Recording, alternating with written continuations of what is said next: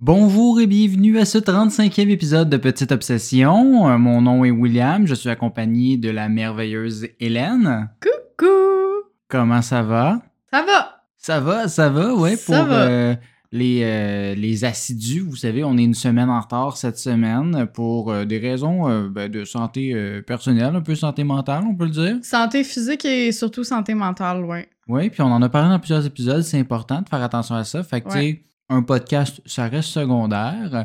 Puis Ben, c'est pas notre travail. euh, nous, on fait ça par plaisir. on mais... a un job 40 heures semaine en dehors de tout ça. Fait Voilà. euh, euh, ça prend bien de l'énergie. Puis c'est pour ça aussi que c'est euh, cet épisode-ci, le 35, c'est comme le dernier de la saison. Ouais, c'est le dernier de la saison. Et peut-être aussi qu'on reverra notre format. On vous tiendra au courant de quand on revient. On veut revenir, ça c'est sûr. On revient, c'est sûr. Mais est-ce que c'est à l'automne? Est-ce que c'est à l'hiver prochain? C'est à voir. Est-ce que c'est chaque semaine des plus petits épisodes, des plus longs une fois par trois semaines? On ne sait pas. C'est ça. C'est encore en réflexion. On se donne l'été pour y réfléchir. C'est ça, exact. Fait qu'on va continuer à écrire parce que c'est ça, c'est que ça prend beaucoup d'énergie enregistrer aux deux semaines. On n'est pas genre couple ouvert qu'on qu'on fait juste lire des posts que le monde nous a envoyés sur Facebook. Il y a quand même euh, de la recherche là-dessus. Euh, fait que euh, merci de votre compréhension. euh. Mais en même temps, si vous voulez nous envoyer vos pires dates, moi, ça va me faire du bien de lire ça le soir. Là. Oui, mais ça sera pas notre podcast, malheureusement. Effectivement. Mais euh, c'est ça, c'est euh, on a quand même un épisode aujourd'hui pour vous. Hein? C'est pas juste un disclaimer. Non. Puis euh, ben, avec cette intro un peu genre santé mentale, qu'est-ce qui fait le plus du bien à la santé mentale que des animaux? Ouais. Fait que toi, tu vas nous parler de quoi spécifiquement, Hélène? Ben, moi, je me suis dit, là, c'est notre dernier épisode de la saison. On a déjà fait un épisode sur les animaux, mais il y a tellement de choses qu'on n'a pas couvertes. Tellement de questions sur les Il y en animaux. a à l'infini. On pourrait euh, appeler ça les petits animaux. Là. Ouais, exactement. Donc, euh, je veux pas en dire trop tout de Ok, suite. fait que finalement, je t'ai posé la question pour rien. Moi, je vais dire ce que je vais dire. Ok? Non, je vais parler de est-ce que c'est vrai que les animaux savent ou sentent quand on est malade? Hmm. Fait que c'est ça. Euh, mais avant ça, non On seulement tu vas en parler, générique. mais avant ça, effectivement, générique.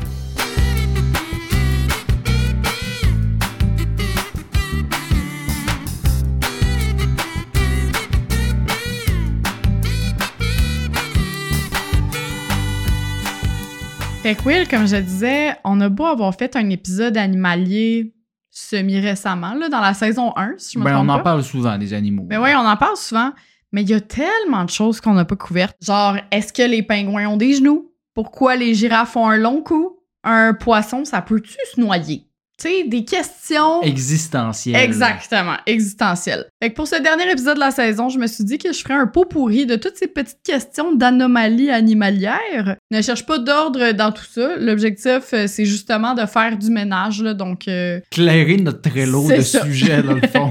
Exactement. La première question, les pingouins ont-ils des genoux? Moi, c'est une question qui me taraude depuis tellement longtemps et j'ai longtemps dit que les pingouins étaient mon animal préféré parce qu'ils n'avaient pas de genoux puis ça me faisait rire. Est-ce que je peux répondre à ma théorie? Je pense que oui, ils sont juste cachés sous leur grosse bedaine, c'est ça? Ben écoute, je vais dire ce que j'ai à dire puis tu confirmeras après. Ok, excusez. Avoir euh, leur démarche dodelinante, on pourrait en douter hein, qu'ils ont des genoux parce que Ouais.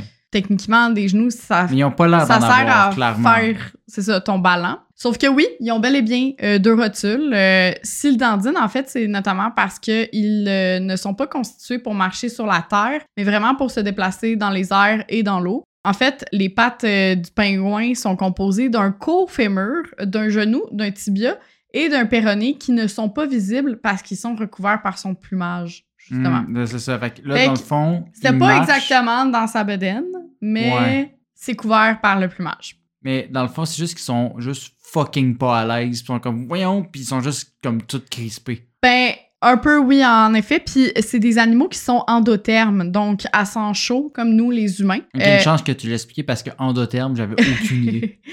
ben, endo, c'est à l'intérieur. euh, terme, c'est la chaleur. Puis... De la chaleur à l'intérieur. Voilà, comme exactement. Euh, fait qu'ils doivent avoir un plumage euh, plutôt dense, soit 30 à 40 plumes par centimètre carré quand même. C'est un, c'est un bon ratio. J'aurais pas pensé ça. Fait que pourquoi ils marchent en se dandinant? Ben, tout simplement pour économiser leur énergie. Puis ils peuvent économiser jusqu'à 80% de leur énergie comparativement à une façon de marcher plus conventionnelle. Fait que peut-être que si genoux. on se dandinait, on aurait moins froid. Ah, fait que l'hiver, on marche, pourrait marcher moins vite, mais avoir moins froid. Ouais, ben en fait, c'est parce que Ah! le, le mouvement de pendule qu'ils font, ça permet au corps de transformer l'énergie potentielle en énergie cinétique. Donc, ça permet euh, une économie d'énergie. Là, je suis pas physicienne, OK? Ouais, ça, je là? dirais, t'es en train de revoir notre cours de physique de secondaire 4, puis là, finalement, d'abandonner en plein milieu. C'est ça. Mais en tout cas, vous comprenez euh, la chose. Bref, dans le même ordre d'idée, on peut se demander pourquoi les girafes ont un si long cou. Hein?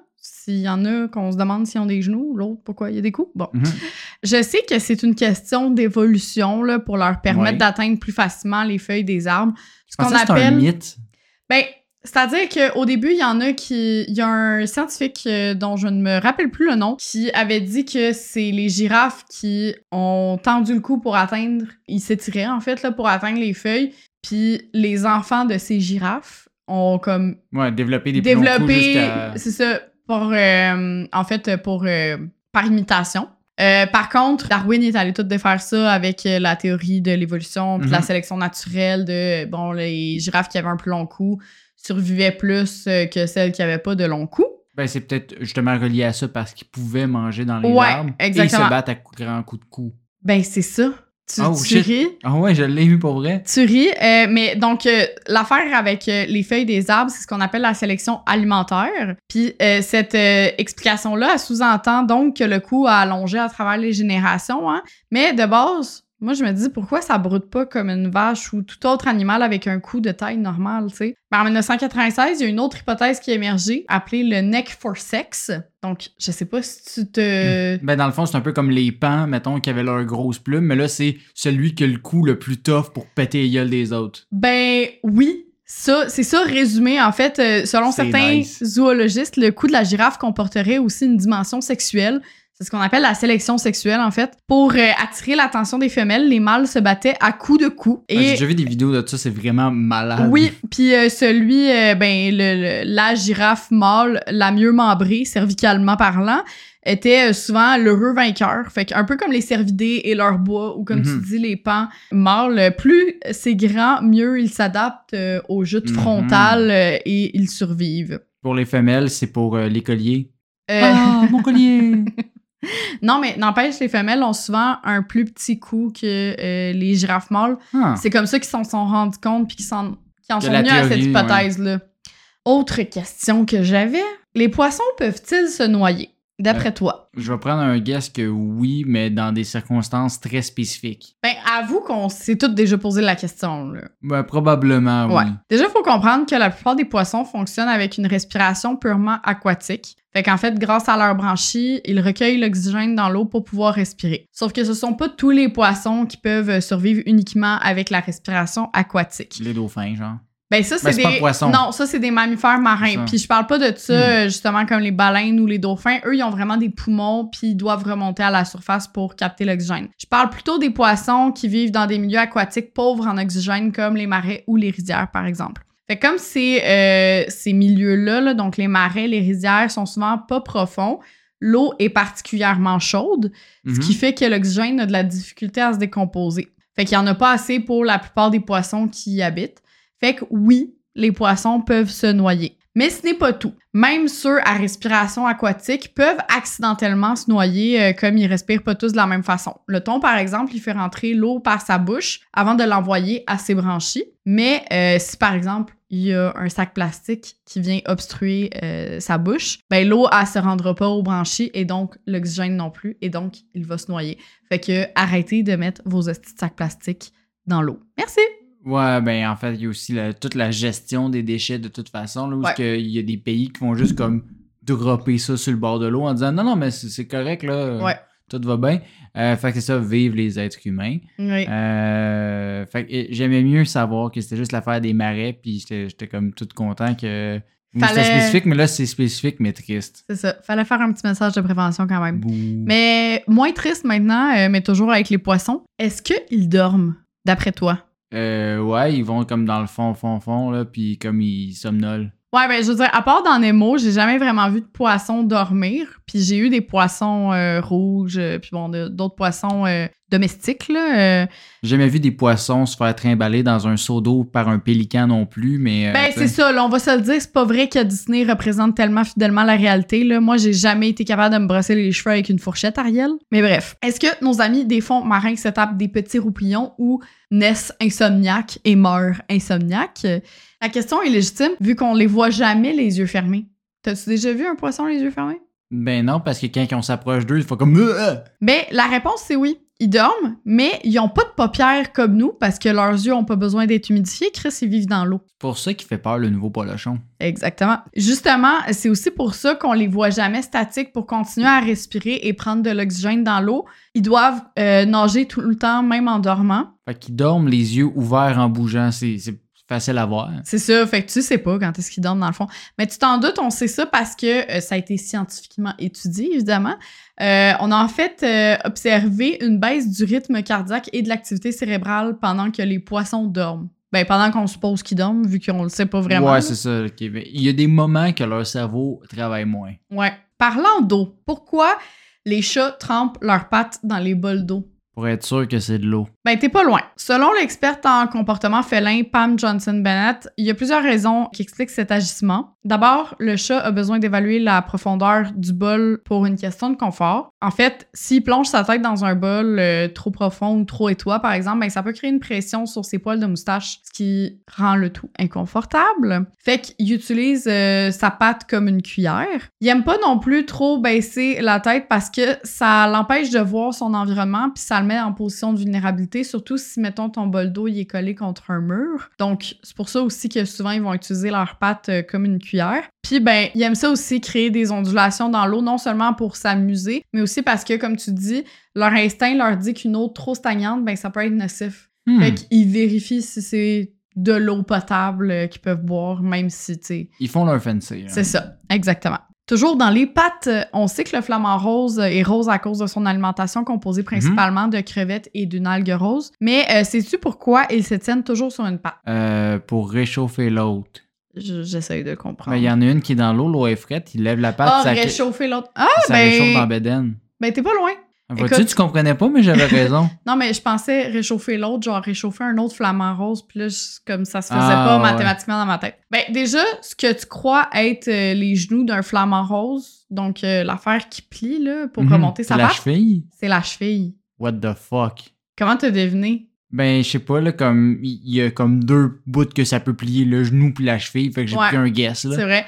Mais c'est ses chevilles. Les genoux, c'est un peu comme les pingouins, c'est caché sous son plumage, là, un peu au niveau La de ses ailes. Quand le flamant rose se met sur une patte, l'autre va se replier pour euh, permettre de replacer son centre de gravité sous son corps. Fait que, autrement dit, le flamant rose il est beaucoup plus stable quand il est sur une patte que sur deux. Puis ça, ça provoque pas de, hum, d'efforts musculaires supplémentaires non Hmm. Contrairement à nous, si on est sur une patte, faut vraiment comme Se rebalancer. se rebalancer, exactement. Parce que notre centre de gravité, on n'est pas capable de le recentrer. Mhm. Il y aurait aussi une explication thermique, euh, comme tu dis. Les pattes, c'est les seules parties du corps euh, du flamant rose qui sont dénudées, hein, qu'il n'y a pas de plumage dessus. Fait que lorsqu'il est dans une eau plutôt fraîche ou qui fait frisquet dehors, ben le fait d'être sur une patte, ça lui permet de pas perdre trop de chaleur. Puis savais-tu qu'il dorme aussi dans cette position? On croit que ce serait pour euh, s'envoler plus rapidement en cas d'attaque pendant son sommeil parce que sinon, il devrait déplier ses deux jambes, ça prendrait plus de temps. Fait t'as deux chevilles qui mesurent trois pieds, un moment donné, euh, ça va pas bien, là. Exactement. Pourquoi les serpents tirent-ils constamment la langue? Euh, C'est-tu pour euh, vérifier la température externe, quelque chose comme ça? Non, pas tout à fait. C'est pas pour nous narguer non plus, mais tout simplement parce que euh, elle est munie la langue de récepteurs olfactifs plutôt que d'avoir un nez. Ah, le serpent, il sent avec sa langue. Fait qu'il se fie beaucoup aux odeurs de son environnement pour euh, savoir s'il est en danger ou s'il y a une proie près d'eux, euh, par exemple. Fait que quand ils ramènent la langue à l'intérieur de leur bouche, ben euh, ça va retransmettre les infos captées au cerveau qui va les analyser pour ensuite lui dire OK ben oriente-toi vers la droite parce qu'il y a une Mhm. proie par là ou vers gauche parce qu'il y a un danger à droite ou bon des choses comme ça. Pourquoi les perroquets parlent et sont-ils les seuls à pouvoir le faire? Euh, sont pas les seuls à pouvoir imiter, en tout cas, imiter la voix de d'autres. Mhm. Il y a d'autres oiseaux là, que, que Ouais. je sais. Euh, mais la raison, euh, une raison de protection, j'imagine, pour comme se camoufler ou whatever initialement, je sais pas. Non, même pas. Déjà, ma question est un peu fausse parce que les perroquets ne parlent pas, dans le sens où ils construisent pas des phrases pour transmettre un message clair, ils vont imiter, comme tu dis. Autrement dit, il peut pas te sortir un mot juste comme ça, là. il faut qu'il l'ait entendu au préalable. Mais à la base, l'humain aussi, là, on, on peut inventer des mais- mots comme je te mais. ouais, mais tu peux créer une phrase, tu peux construire Ah oui, une oui. phrase, lui, il peut pas il faire va sujet, répéter la verbe, même complément. phrase qu'il a entendu. Faut pas reprendre les mots séparés puis faire une nouvelle phrase. Exactement. Le perroquet, il a donc une ouïe particulièrement fine pour pouvoir imiter les sons de son environnement quasiment à Mhm. la perfection. Mais pas que. Il est aussi dépourvu de cordes vocales. Par contre, il possède un organe phonateur appelé le syrinx qui se trouve dans son thorax. Pour résumer ça grossièrement, le syrinx, c'est un paquet de membranes qui vont fonctionner comme des caisses de résonance qui va permettre la production de bruit. Puis il faut savoir aussi que dans le cerveau du perroquet, il y a sept noyaux qui servent à l'apprentissage vocal. Fait que oui, il peut répéter des mots, mais il est aussi capable de coasser comme une grenouille ou d'aboyer comme un Mhm. chien. Et le perroquet n'est effectivement pas le seul à pouvoir euh, reproduire des bruits. C'est aussi le cas du ménure superbe euh, ou l'oiseau euh, lyre, si je me trompe pas. C'est un oiseau qui vit en Australie. Puis cet oiseau-là, il peut faire des sons aussi improbables que la prise d'une photo par une caméra Ah oui, j'ai déjà entendu une ça, alarme de voiture, une tronçonneuse et même un laser. Genre, il est Ouais, complètement genre, fou. c'est super clean, là. Ouais, ouais, vraiment. Puis t'es comme, tu vois l'oiseau, puis ça, ça marche pas là, dans ta tête, là, que Mhm. ça sorte de cet oiseau-là. Un autre connu pour son bruit, pourquoi le coq chante-t-il le matin? Euh, parce que la nuit dort. Ben, c'est pas faux. Mais euh, déjà, il faut savoir que c'est un peu une règle générale dans le règne animal. Tous les animaux qui vont chanter vont le faire principalement le matin. Selon Jean-François Magne, euh, responsable de la délégation Île-de-France de la Ligue protectrice des animaux, il y a des chercheurs euh, qui ont mis en évidence que le son se propageait mieux par temps calme et de très bonne heure le matin. Si bien que quand le ciel est bas, qu'il pleut ou que le vent souffle, le coq va chanter moins ou plus tard dans la matinée. Il va attendre euh, que ça se dégage un petit peu le ciel. Fait qu'il annonce le beau temps. Ben, pas tout à fait. En fait, il y a deux raisons pour lesquelles il va chanter. Premièrement, pour marquer son territoire. Et deuxièmement, pour attirer les femelles, toujours, hein, euh, le coq, Ben le oui. mâle alpha. Non, mais son objectif n'est pas d'annoncer le beau temps, mais Non, non, non. indirectement. Oui, indirectement. Il veut donc chanter tôt pour éviter qu'un autre coq le fasse avant lui. Chez nous, Euh, c'est- ouais, c'est ça. Puis il l'éclipse.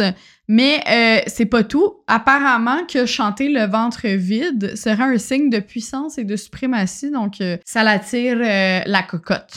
Capable de pousser la note sans une pinotte. Exactement.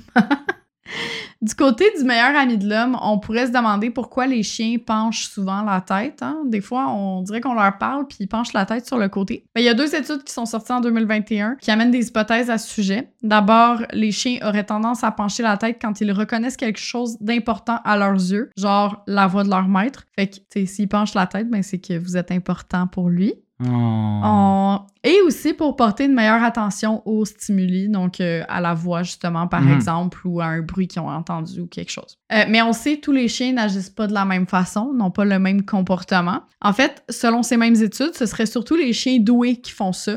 Fait que si votre chien incline la tête, ben c'est peut-être qu'il est particulièrement Il est pas intelligent. si con. Non, c'est ça, exactement. Parlons maintenant de ton animal préféré. Pourquoi les koalas enlacent-ils les arbres? Fuck les koalas. Pire animal au monde. On en a quand même besoin dans notre écosystème. On en a besoin pour euh, manger l'eucalyptus, cette plante sans aucun nutriment, euh, et euh, pour Mm. crier comme des euh, bêtes féroces euh, qui sont en train de se faire égorger. Mm. Vive les koalas. On le sait, tout juste avant la pandémie, il y a eu des feux de forêt qui ont éclaté en Australie, hein, mettant à risque la population des koalas, justement. Mais même sans feux de forêt, on peut se demander comment les koalas font pour survivre aux étés australiens avec leur fourrure, parce qu'il fait quand même très chaud là, Et l'été leur en très Australie. petit cerveau Ah, très petit cerveau. et leur chlamydia. Reviens-en, là. J'ai haï. je sais. Il y a des chercheurs de l'Université de Melbourne qui ont euh, amené comme hypothèse que les koalas avaient tendance à exposer surtout le torse et le ventre, comme s'agit des parties de leur corps où leurs poils euh, sont les plus fins. Sauf que finalement, c'est pas ça. Euh, grâce à des caméras infrarouges, ils ont pu constater qu'en période de forte chaleur, les koalas vont grimper sur des arbres, s'y coller et y dormir pour maintenir une certaine fraîcheur en transférant leur chaleur à l'arbre et en faisant en sorte que l'arbre leur transfère leur fraîcheur parce que ils choisissent pas n'importe quel arbre. Les élus peuvent avoir jusqu'à 5 degrés de différence euh, Hmm. de moins, en fait, que par rapport à la température ambiante. Par opposition à d'autres techniques comme le lèchement ou le allaitement là, que d'autres animaux utilisent en Mhm. période de chaleur, le fait d'enlacer un arbre, ça déshydrate pas. Fait que sont pas si cons que ça, les koalas. Ouais, juste cette affaire-là, ils sont pas capables de, reconnaître une feuille d'eucalyptus détachée de la plante. Ouais, mais tout ça pour dire que les arbres sont hyper importants euh, pour la survie de l'espèce, non seulement pour des questions de nourriture, là, mais aussi pour des questions thermiques, surtout que les canicules vont malheureusement augmenter avec les années. ouais. Question que tout le monde se pose pour la fin. Pourquoi les souris ont-elles peur des bananes? Personne se pose ça. Personne ne se pose ça, mais je suis tombée sur cette étude-là et je ne pouvais pas ne pas en parler. C'est euh, par un accident total que des chercheurs de l'université McGill, c'est chez nous ça? C'est c'est chez nous qui ont fait cette recherche remplie, Non, là, super importante. Là. ils ont pas, ils faisaient pas cette recherche de prime à base. En fait, ils ont découvert que les souris mâles avaient une aversion pour les bananes, en particulier leur odeur. De base, ils étudiaient les pics de stress lorsque les souris mâles étaient près de souris euh, femelles enceintes ou allaitantes. Fait que ça, c'est quand même pertinent comme étude. Donc, Ouais.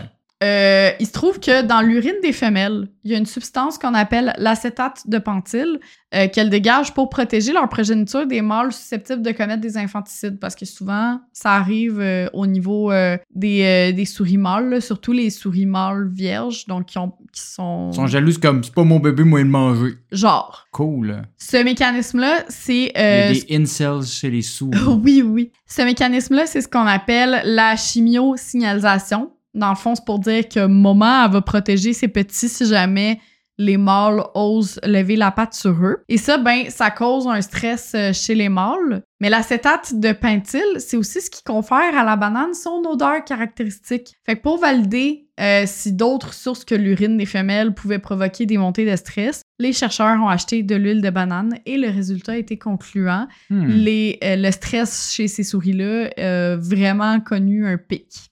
Mon cerveau a en ce moment juste envie de sniffer des bébés souris, voir si ça sent la banane, là, mais euh, je suis peut-être bizarre un peu. Ben, surtout qu'on parle de l'urine de bébé souris. Fait que oui, t'es crissement bizarre. Je sais pas si on va laisser cette partie-là au montage. Le monde va être comme, quel psychopathe. Ouais, hein? Mais bref, euh, c'est ce qui conclut ma partie. Je sais pas s'il y a quelque chose, t'es comme, ah, what the fuck, j'avais jamais imaginé ça. Non, parce que finalement, cet épisode-là m'a fait rendre compte que je suis peut-être pas si con que ça. J'ai comme j'étais proche de tout sans vrai? le savoir. Fait C'est que vrai. j'étais juste bien fier de moi. Ben, bravo. Mais merci. Mais ceci mène quand même au fait que moi j'ai une partie qui finalement a beaucoup moins euh, d'éléments que la tienne, fait que peut-être un peu comparé malgré tout. Mhm. Euh, mais avant cette partie-là, j'aimerais quand même euh, la dédier à mon chien Patch, a.k.a. Oui. bébé chat, qui nous a quittés en mars dernier après euh, 16 ans à être le plus gros con en ville. Euh, En village, s'il te plaît. Ouais. Pour nos auditeurs qui ne connaîtraient pas les aventures de ce chien-là, euh, il a manqué d'air à naissance, euh, faisant qu'il avait des dents en, en bas par en avant, puis il a continué à vivre malgré le fait qu'il a été empoisonné par une graine de ricin puis qu'il a été frappé deux fois par des voitures. C'est pas ces voitures-là qui l'ont tué, il a continué à vivre un autre 9 ans et demi après le deuxième accident. La raison pour laquelle je veux lui dédier l'épisode, c'est parce qu'il a souvent été là quand ça n'allait pas euh, Mhm. pour moi. Euh, Dieu sait que j'en ai passé des soirées couchées collées avec lui quand ça filait pas physiquement ou mentalement. Toujours présent sans jugement, autant que ben, il se fasse flatter en retour, là, quand même. euh, Oui, c'est ça. Il va pas te donner il y avait une transaction, là.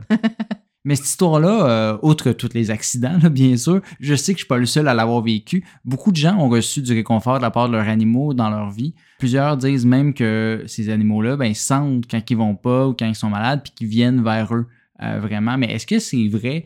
Euh, ils ont-tu un sixième sens ou ils savent juste euh, associer un reniflement avec la souffrance? Euh, ou encore, est-ce que c'est juste un biais cognitif qu'on a, tu sais, où ce que on remarque juste les fois qu'ils viennent, tu sais, je veux dire, nos chiens viennent nous voir même quand on n'est pas malade, puis c'est juste Ouais. que là, tu le remarques là parce que t'es malade, puis comme, oh, ils pensent à moi, mais est-ce que c'est vraiment le cas ou non? J'ai hâte de savoir.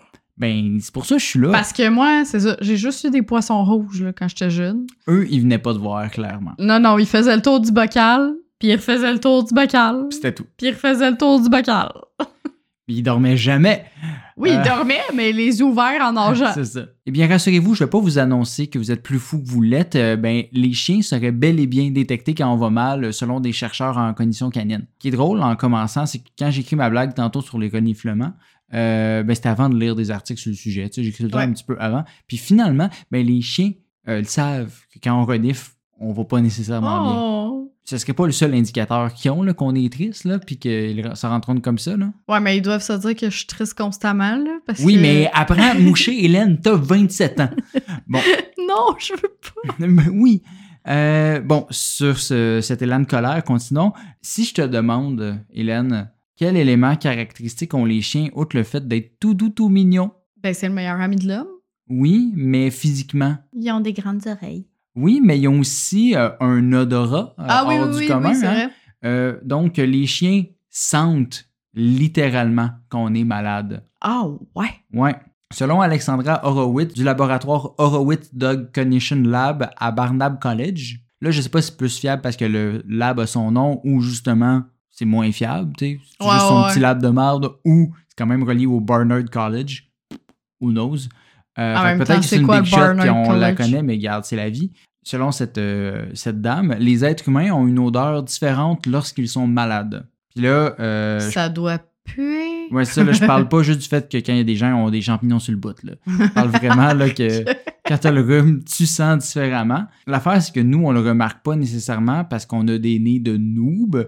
Euh, J'en ai déjà parlé dans l'épisode 24, là, euh, quand je parlais euh, de, de Les nos- sens, ouais. des sens. L'odorat. Mais une personne moyenne a 6 millions de récepteurs olfactifs dans le nez. Mhm. Les chiens en ont 300 millions. Ouais, non, ça, je sais qu'on est. on est vraiment à chier comparativement à eux. Fait que c'est ça. euh, eux peuvent le détecter d'autant plus quand un virus change notre odeur corporelle. Par contre, ça Hey, serait- il doit virer fou dans le métro. oui, non, ça doit, euh, ça doit sentir le, le gros virus euh, oh au pied carré. Dieu. Pour ça qu'ils sont dans le dernier wagon. Ah, euh, c'est ça. Mais ce serait pas juste un virus euh, qui changerait notre odeur, mais aussi notre humeur. Nos émotions se manifesteraient pas juste à l'intérieur, mais aussi physiquement. Mhm. Fait que notre corps émettrait des signaux chimiques que les chiens sont capables de reconnaître. Euh, les tests effectués étaient faits avec un distributeur euh, d'odeur euh, de corps, euh, et qui est euh, un distributeur de sueur, là, pour être euh, plus euh, honnête. Fait avait le distributeur euh, qui euh, distribuait euh, de la sueur de quelqu'un qui avait peur, quelqu'un qui était heureux, puis une, une odeur de contrôle. Ben, c'est vrai que, tu sais, mettons, quand t'es stressé, euh, quand t'as peur, tout ça, tu sues plus aussi. Ouais, mais en fait, apparemment, notre T'as corps. des réactions corporelles. C'est ça, on va pas dégager les mêmes choses chimiquement Ouais, de notre corps. Là, ça peut être la cortisol, comme ça, qui vont être plus, qui vont plus ressortir de notre corps, fait que ça va sentir plus Mhm. cet élément-là. Dans le test, le chien était soumis à ces trois odeurs-là, euh, Mhm. donc de peur, de bonheur et neutre, en présence soit de leur propriétaire, d'un inconnu ou juste le distributeur, sans personne. Euh, Dans tous les cas, les chiens ont démontré le comportement attendu euh, selon l'odeur. Les chiens avaient plus tendance à aller vers les étrangers quand il y avait l'odeur du bonheur Ouais. et avaient plus tendance à aller vers leur maître quand il y avait l'odeur de peur, parce qu'ils voulaient aller vers la Ce qui les rassure. ce qui les rassure ou rassurer justement leur maître euh, Ouais. selon. Puis euh, aussi démontrer davantage de stress quand ils étaient euh, soumis à cette odeur de peur. Fait que, tu sais, mettons, leur cœur Ils débattait sont plus. très empathiques. Ils sont très empathiques. Ben, je sais pas si tous les chiens sont empathiques ou pas, là, mais euh, ceux dans le test l'étaient. Ouais. Mais justement, tu me dis ça, euh, en faisant mes recherches, euh, je suis tombée sur un article qui disait que. Ben, qui se posait la question si les animaux pouvaient être psychopathes. Et la est réponse oui. est oui. Est-ce que c'est comme certaines sortes d'animaux ou toutes les animaux? Ben, il y avait entre autres une affaire avec euh, les chiens. Il y avait genre certains chiens qui avaient tendance à enterrer euh, leur sœur vivante, là. Mais pour comme pas qu'elle se reproduise. Pour le fun. Genre. Cool. Mais, mais euh, bref. euh, À creuser plus tard dans un autre épisode, potentiellement. Intéressant. Je trouvais que ça épeurant. fitait pas tellement avec Non, la clairement. thématique. Fait que j'ai pas éplugué la question, mais c'est ça. Sachez qu'il y a une étude qui existe là-dessus. Ah, Parfait. Euh, si on revient au sujet, ben là, j'ai dit que les chiens peuvent reconnaître quand on renifle ou, ou whatever, ils reconnaissent nos odeurs. Ben, je te surprendrai pas euh, non plus si je te dis que les chiens reconnaissent euh, nos timbres de voix. Ouais, effectivement. Donc, tu sais, euh, ton chien va se faire aller la queue si tu utilises une petite voix, même si tu dis qu'il a le même quotient intellectuel que Ron DeSantis. puis euh, l'inverse est aussi vrai quand on est fâché. Tu sais, le chien va Ouais. s'écraser puis ils reconnaissent vraiment la voix. Il va mettre sa queue entre ses jambes puis tout. C'est ça. Mais il reconnaîtrait aussi quand la voix d'une personne démontre des indicateurs de dépression ou de léthargie. Fait qu'il va faire comme Ah, il a pas l'air de filer celui-là. L'affaire. Thanks, Sherlock. Ouais, c'est ça. L'affaire, par contre, c'est qu'on sait qu'ils sont capables de détecter tous ces changements, mais on ne sait pas nécessairement comment ils ont associé ça à la maladie. Mhm. Mais pas juste qu'ils l'ont associé à la maladie, mais qu'on a besoin de réconfort à ce moment-là. Par contre, il faut se dire que ça fait des centaines d'années qu'on vit en proximité avec les chiens. Euh, fait que, tu sais, ils sont devenus de plus en plus en phase avec nous. Fait que sûrement que c'est un peu ça l'explication, c'est que par évolution aussi, c'est que Ouais. On est un peu en symbiose, puis que c'est pour ça que c'est notre meilleur ami. Ça fait Ouais. plus de 3000 ans qu'ils nous suivent euh, partout où ce qu'on va. Selon certains, par contre, lorsqu'un chien met sa tête sur notre cuisse quand on est triste, ce serait peut-être pas juste parce qu'ils veulent nous donner de l'amour, mais simplement parce qu'ils sont curieux puis veulent être capables de nous sniffer de plus près. Genre comme, il me semble, ça sent le stress. Ah ouais, c'est lui qui sent le stress. oh, wow. Essentiellement. Ceci étant dit, je pense que c'est un peu des deux. Là. Certains Ben oui. animaux de compagnie démontrent vraiment de l'amour pour leurs humains, puis je suis certain qu'ils veulent être présents pour leurs personnes préf. sais. Mhm. D'ailleurs, ben, tu sais, il y a certains chiens qui sont littéralement formés pour porter soutien à des personnes autistes ou encore des personnes qui souffrent d'anxiété ou de PTSD. C'est vrai. Mais attention, ils peuvent faire encore plus aussi. D'autres chiens ont démontré la capacité à détecter le diabète, la malaria, Ouais. le Parkinson et certains types de cancers. Oh, wow. Fait que c'est peut-être ça qu'il faut dans les aéroports. Là. Moins de contrôle de trafic de drogue, puis plus de prévention au niveau santé. Mettez les chiens, juste faire comme Toi, t'as pas de bombe, mais t'as le cancer. C'est ça. C'est pratique. Ceci étant dit, euh, ce n'est pas juste les chiens qui peuvent sentir notre odeur et savoir que ça va pas. Parce que oui, les amoureux des félins seront contents d'apprendre que leurs chats savent aussi qu'ils vont pas bien. C'est juste qu'ils s'en calissent. c'est ça j'allais dire. Blague à part, les chats comme les chiens peuvent détecter vos changements corporels. Et quand je dis changements corporels, j'inclus aussi les changements hormonaux. Parce que oui, votre animal de compagnie peut savoir que vous êtes enceinte avant Clear Blue. J'allais le demander, là, justement, quand tu parlais de. Ils peuvent savoir que tu as un cancer, ben peut-être ce sera nos prochains tests de grossesse. Ben oui, puis exactement. après, tu disais changement corporel, puis je me suis dit, est-ce qu'ils reconnaissent quand je me suis fait couper les cheveux versus mon chum qui le voit pas? Ah ben moi je remarque, je suis quand Non, même toi, bon tu, là-dedans. toi, tu le remarques. Ben oui, ça. mais c'est parce que tu le sais aussi que je m'en vais me faire couper les cheveux. Ouais, non, mais j'ai l'œil. Mais- J'ai l'œil. Le, le, le cliché là, Ouais, c'est ça. du gars qui reconnaît pas. C'est ça, arrête de me mettre dans les clichés. Mais bon, c'est ça. Dans vos dents, Big Pharma, euh, les chats sont meilleurs que vous. Un autre élément que remarque les chats, autre que les hormones euh, de, chez la femme enceinte, c'est le changement de température corporelle. Euh, Lorsqu'elle porte la vie, la circulation du sang augmente, ce qui fait que leur métabolisme est boosté d'environ genre 20 Puis ce serait pour ça aussi que les chats aiment se blottir sur une femme enceinte. Pas parce que, oh, elle porte la vie, puis c'est donc merveilleux, mais les chats, ça aime les endroits chauds. Fait qu'ils vont juste vrai. se coller plus sur leur, sur leur maître qui est plus chaude qu'à l'habitude. Le seul problème, c'est que ça coûte crissement plus cher qu'un test de grossesse. Oui, c'est ça. Mais Et aussi, ben, il va pas te le dire clairement, t'es enceinte, tu sais. non, c'est ça.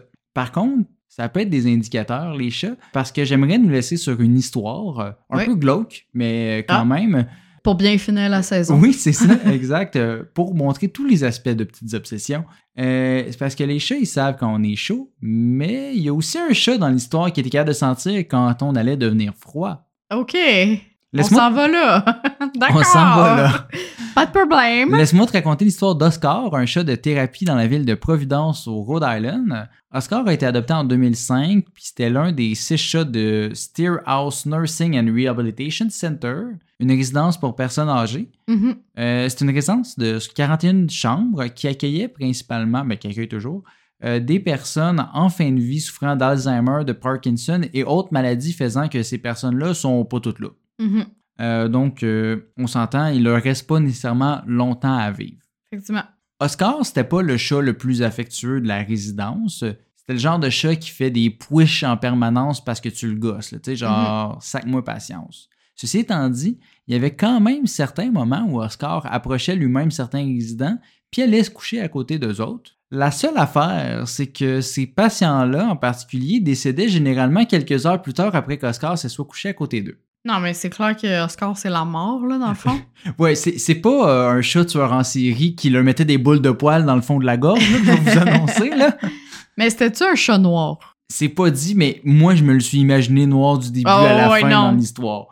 Mais, euh, mais c'est ça, c'était pas un tueur en série. Il prédisait la mort et était là pour donner du réconfort aux patients avant leur grand départ. Euh, bien entendu, euh, Oscar n'apprenait pas nécessairement toujours au personnel soignant qu'une personne était sur le point de décéder. Ils ont quand même des études en médecine, ces gens-là, puis c'est tout du monde déjà en fin de vie. Mais le chat était tout de même présent au moins deux heures avant le décès d'une personne, qui est quand même assez solide. Tu sais, il n'y a pas de grosse coïncidence. Ah, c'est pas un chat noir. Il était blanc avec comme un petit peu. Mais c'est Gris juste écrit. Oscar. Non, j'ai écrit Oscar Cat Nursing Home. Ça doit être lui. Ben, ça a l'air d'être lui. Là, il y a comme plein d'images de gens malades. Ah, ben ça doit être lui. ça. Pourquoi je regarde ça? Euh, ça, il allait se coucher à côté des gens, puis c'est Mhm. devenu tellement régulier Mhm. qu'après 25 décès, le personnel du centre s'est mis à appeler les familles des résidents quand le chat allait se coucher à côté d'eux, faire comme Ça vous tenterait-tu de venir faire un tour, dire au revoir à votre famille Quelle horreur! Ouais. On estime qu'Oscar aurait prédit une centaine de morts entre 2005 et 2015, Quand qui est même. quand même pas pire. Euh, bien qu'on sache maintenant que les animaux peuvent sentir des odeurs euh, qu'on émet, euh, certains crient tout de même au biais de confirmation dans ce cas-ci. Mhm. D'autres disent qu'ils étaient attirés par le manque de mouvement des, de ces humains-là.